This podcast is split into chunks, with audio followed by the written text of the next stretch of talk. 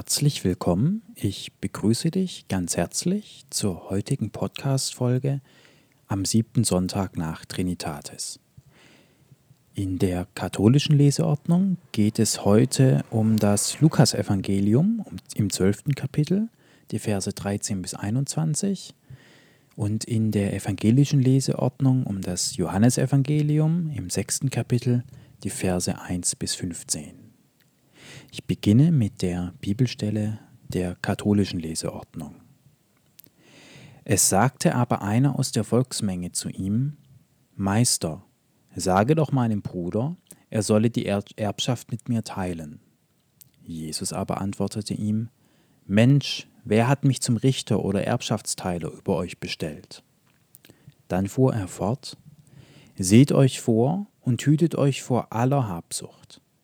Denn wenn jemand auch Überfluss hat, so ist das Leben für ihn doch durch all sein Besitztum nicht gesichert. Er legte ihnen dann folgendes Gleichnis vor. Einem reichen Mann hatten seine Felder eine ergiebige Ernte gebracht.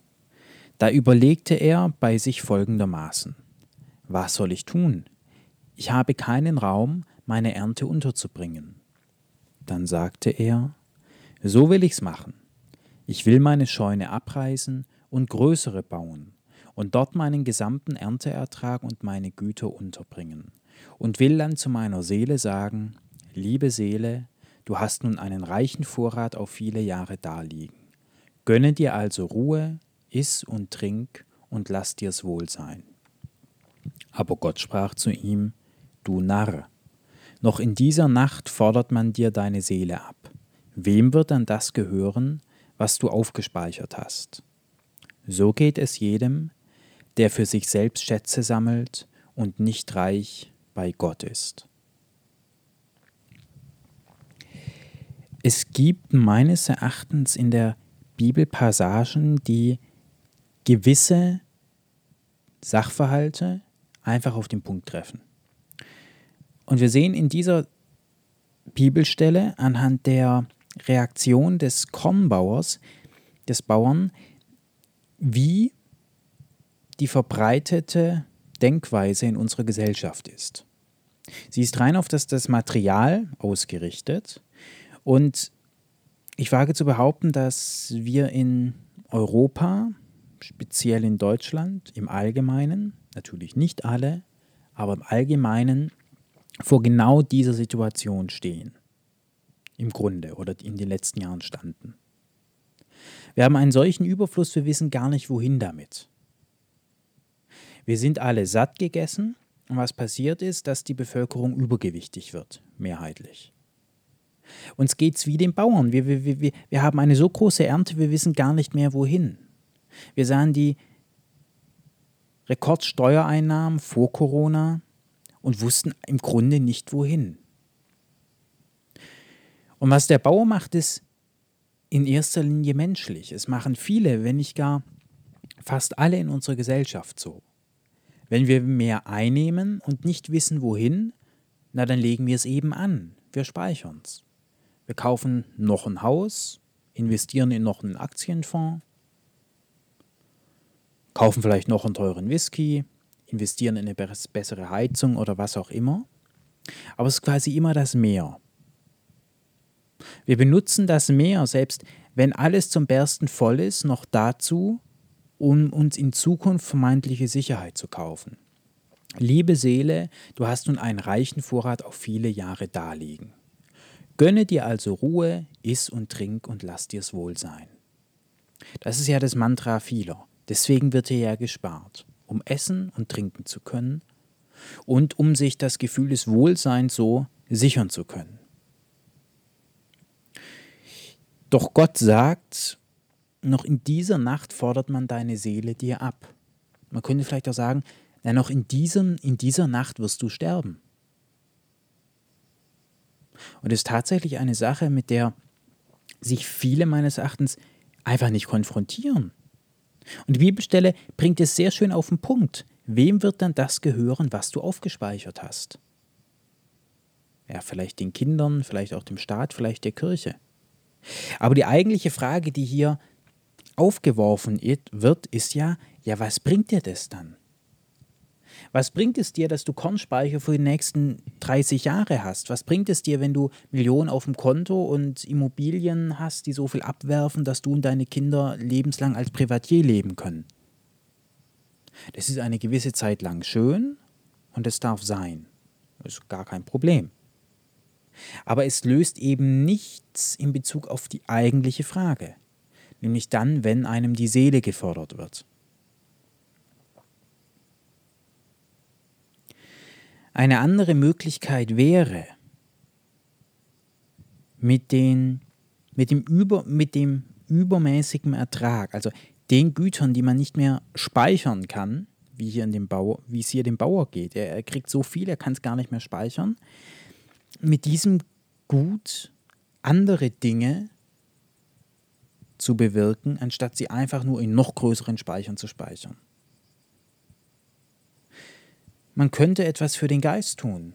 Man könnte sagen, ich spende dieses Geld. Man könnte sagen, ich schaffe etwas für andere. Man könnte sagen, ich unterstütze bestimmte Dinge. Man könnte sagen, ich mache irgendwas mit dem Geld, mit dem Material, was meinem Geiste nützt. Der Bauer verwendet sein, sein übermäßiges Einkommen einfach nur dazu, um sich Sicherheit zu kaufen, vermeintliche. Er sagt einfach, ich kann jetzt essen und die Mehrernte nutze ich einfach dazu, um in Zukunft essen zu können. Da gibt es quasi keine Progression. Und man könnte überlegen, ob es vielleicht Möglichkeiten gibt, Geld zu verwenden in einer Art und Weise, die dem geistigen Fortschritt dienen. Wo, woran die Seele wächst, woran man auch etwas hat, was noch da ist, wenn einem die Seele genommen wird, also wenn man quasi stirbt im Angesicht des Todes, sich befindet. Am Eingang der Bibelstelle fragt Jesus, Mensch, wer hat mich zum Richter oder Erbschaftsteiler über euch bestellt? Er sagt hier ganz klar, dass das überhaupt nicht seine Aufgabe ist. Er ist nicht gekommen, um hier über weltliche Dinge zu richten. Er ist nicht gekommen, um hier im weltlich konkreten Sinne Gerechtigkeit zu bringen. Und er sagt auch, denn wenn jemand auch Überfluss hat, so ist das Leben für ihn doch durch all sein Besitztum nicht gesichert.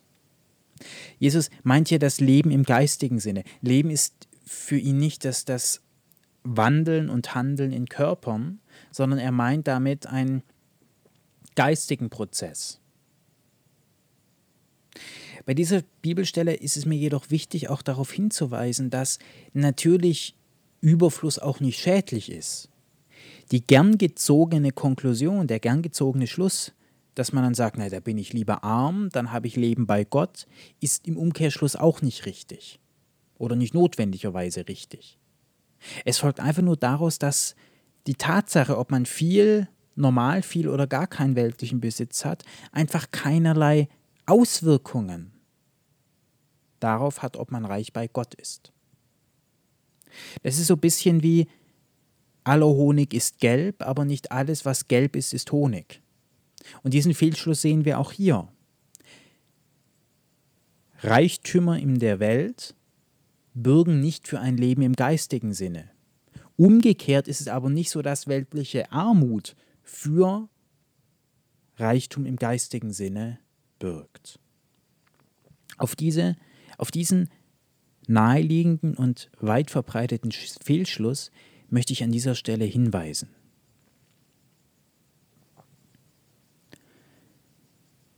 Ich fahre nun fort mit der Bibelstelle der evangelischen Leseordnung.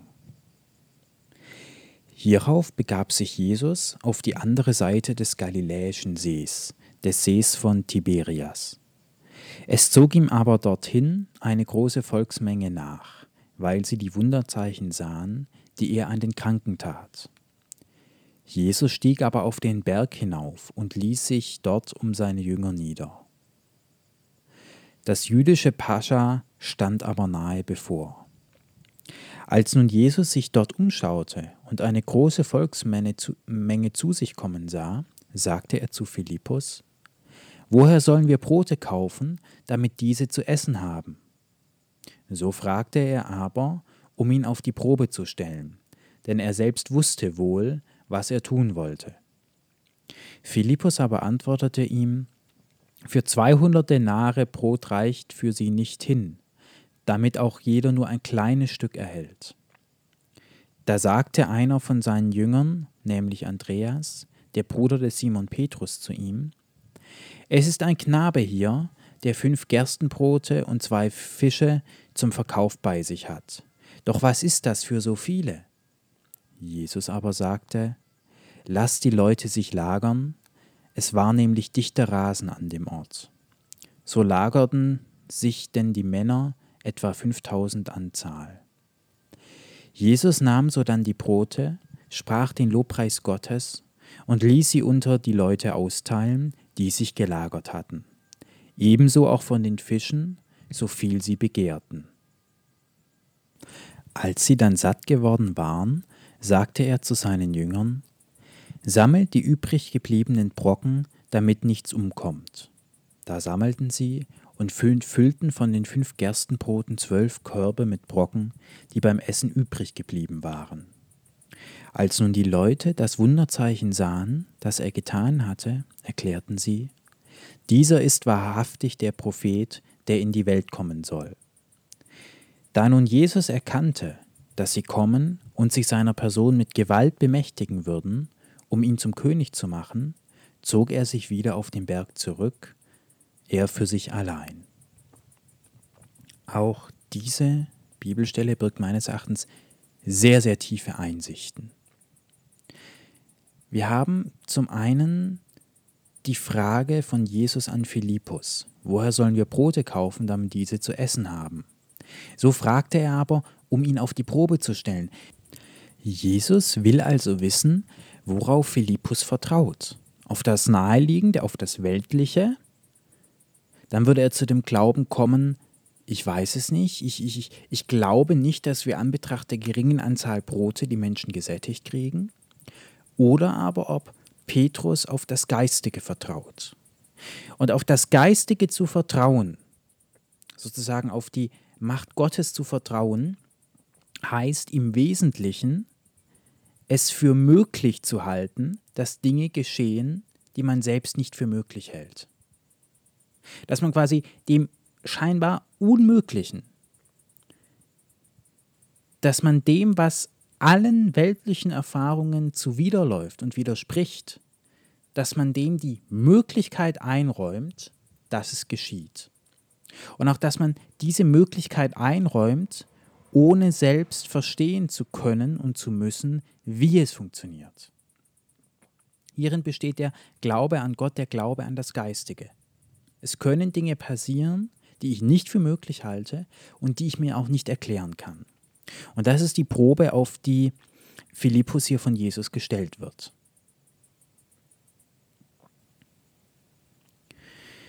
Ferner finden wir in dieser Bibelstelle, dass das jüdische Pascha-Fest bevorsteht. Und beim Pascha-Fest wird die Befreiung aus der Sklaverei von den Ägyptern gefeiert.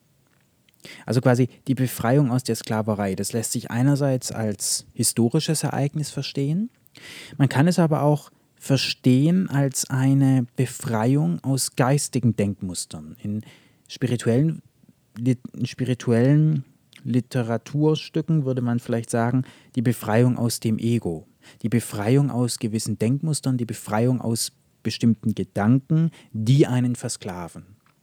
Und eines dieser versklavenden Gedanken könnte sein der Glaube nur an das Materielle. Weil ich mir dadurch ja Fesseln auferlege, wenn ich quasi sage, es ist nur möglich, was in den Naturgesetzen steht.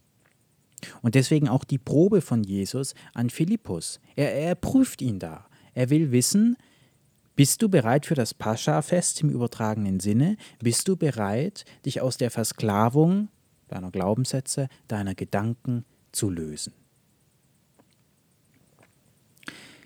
Im Folgenden, bei der Speisung der 5000, gibt es zwei Interpretationsansätze. Es gibt einmal die weltliche Lesart. Also die zielt darauf ab, dass man wirklich davon ausgeht, dass Jesus tatsächlich aus wenigen Broten so viel Brot gemacht hat, dass 5000 im physischen Sinne gesättigt wurden. Das ist eine Interpretationsweise und auch eine, die manche Theologen teilen, dass man quasi sagt, das ist wirklich im physischen Sinne wörtlich zu verstehen. Die andere Interpretationsweise sieht diese Stelle metaphorisch. Es geht quasi darum, den unersättlichen Hunger der Menschen im geistigen Sinne zu stillen. Die Menschen haben einen Hunger nach vielleicht Liebe, nach Anerkennung, nach Respekt, nach Frieden und so weiter und so fort, wie wir alle heute auch. Und Jesus schafft es quasi mit wenigen Dingen, vielleicht mit wenigen Worten, mit wenigen Sätzen, diesen unermesslichen Hunger der Menschen zu stillen, diese Menschen im geistigen Sinne zu nähren. Und er legt Wert darauf, dass das, was übrig bleibt, auch noch gesammelt wird. Nichts soll verloren gehen. Jeder hat genug im Überfluss von geistigem Frieden. Ganz gleich, für welche dieser beiden Interpretationsvarianten man sich bei der Speisung der 5000 entscheidet. Beide laufen letztlich darauf hinaus, dass die Unbegrenztheit des Geistes am Ende steht. Das ist der entscheidende Punkt an dieser Stelle meines Erachtens, denn auch wenn ich das im physischen, weltlich-wörtlichen Sinne verstehe, so steht am Ende die Aussage, der Geist kennt keine Grenzen der Physis. Der Geist ist eben nicht an das gebunden, was Naturwissenschaft oder die Gesetze der Physik sagen. Und wenn man es im übertragenen Sinne versteht, so drückt sich auch hierin die Unbegrenztheit des Geistes aus, dass es nämlich möglich ist, Menschen mit kaum etwas, mit wenigen Worten, mit wenigen Dingen zu einer tiefen inneren Sättigung zu führen. Zum Schluss sehen wir, dass Jesus erkennt, dass sie ihn zum König machen wollen. Und sie wollen ihn zum weltlichen König machen. Sie sehen das Wunder, sie sehen seine außergewöhnlichen Fähigkeiten und wollen das, man könnte vielleicht auch sagen, honorieren. König zu sein ist ja durchaus im weltlichen Sinne eine Ehre, eine Ehre, die einem Menschen zuteil wird. Die Masse hat vielleicht das Bedürfnis, das zurückzugeben. Sie will ihn als König auf dem Thron sehen. Und die Menschen wollen ihm auch im weltlichen Sinne dienen und sind bereit, ihm im weltlich konkreten Sinne als Führer anzuerkennen. Doch Jesus sieht das und zieht sich auf den Berg zurück. Er lehnt es quasi ab, weltlich konkreter Führer zu sein. Er lehnt es ab, auf dem Chef, Chefsessel zu sitzen und über andere Menschen zu verfügen und konkrete Anweisungen zu machen und sich verehren zu lassen. Er lehnt es ab, sich verehren zu lassen als König, weil er weiß, dass das, was er sagt, das, was er tut, nichts Besonderes ist. Das, was Jesus vollbringt, kann jeder vollbringen. Es ist nicht so, dass nur exklusiv Jesus Christus des Wunderwirkens fähig ist. Deswegen lehnt er die Verehrung ab. Und er lehnt die weltliche Herrschaft ab, weil er weiß, dass die Welt im konkreten, materiellen unrettbar verloren ist. Er will auf den Geist verweisen und er will den Menschen vor Augen führen, dass es etwas jenseits dieser Welt gibt. Dieses Jenseits dieser Welt ist für uns nicht verstehbar, nicht durchdringbar, nicht erfassbar. Das kommt mit der Probe des Philippus zum Ausdruck. Er fragt ihn, glaubst du an etwas, was du nicht verstehen kannst? Wir können Gott nicht in Gänze erfassen. Aber er ist da und er ist unbegrenzt und auf ihn will Jesus verweisen.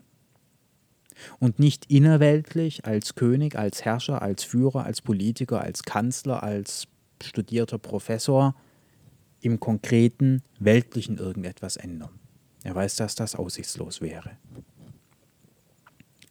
Ich möchte dich wie jeden Sonntag auch diese Woche dazu einladen, eine Minute in die Stille zu gehen und die heutigen Worte auf dich wirken zu lassen.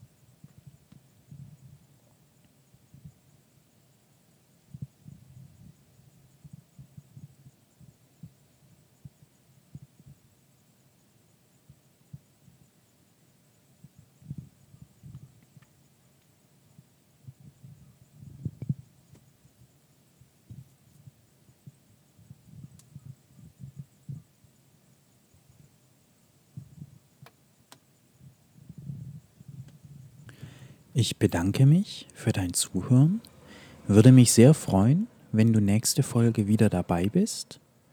Und ich wünsche dir für die folgende Woche viel Ruhe, inneren Frieden. Und ich wünsche dir, dass es dir gelingt, festen Glaubens zu sein, zu glauben an etwas, was du nicht durchdringen kannst, nicht verstehen kannst und was all deinen Erfahrungen im Leben, allen Naturgesetzen widerspricht. In diesem Sinne würde, wünsche ich dir eine friedvolle Woche voller innerer Ruhe.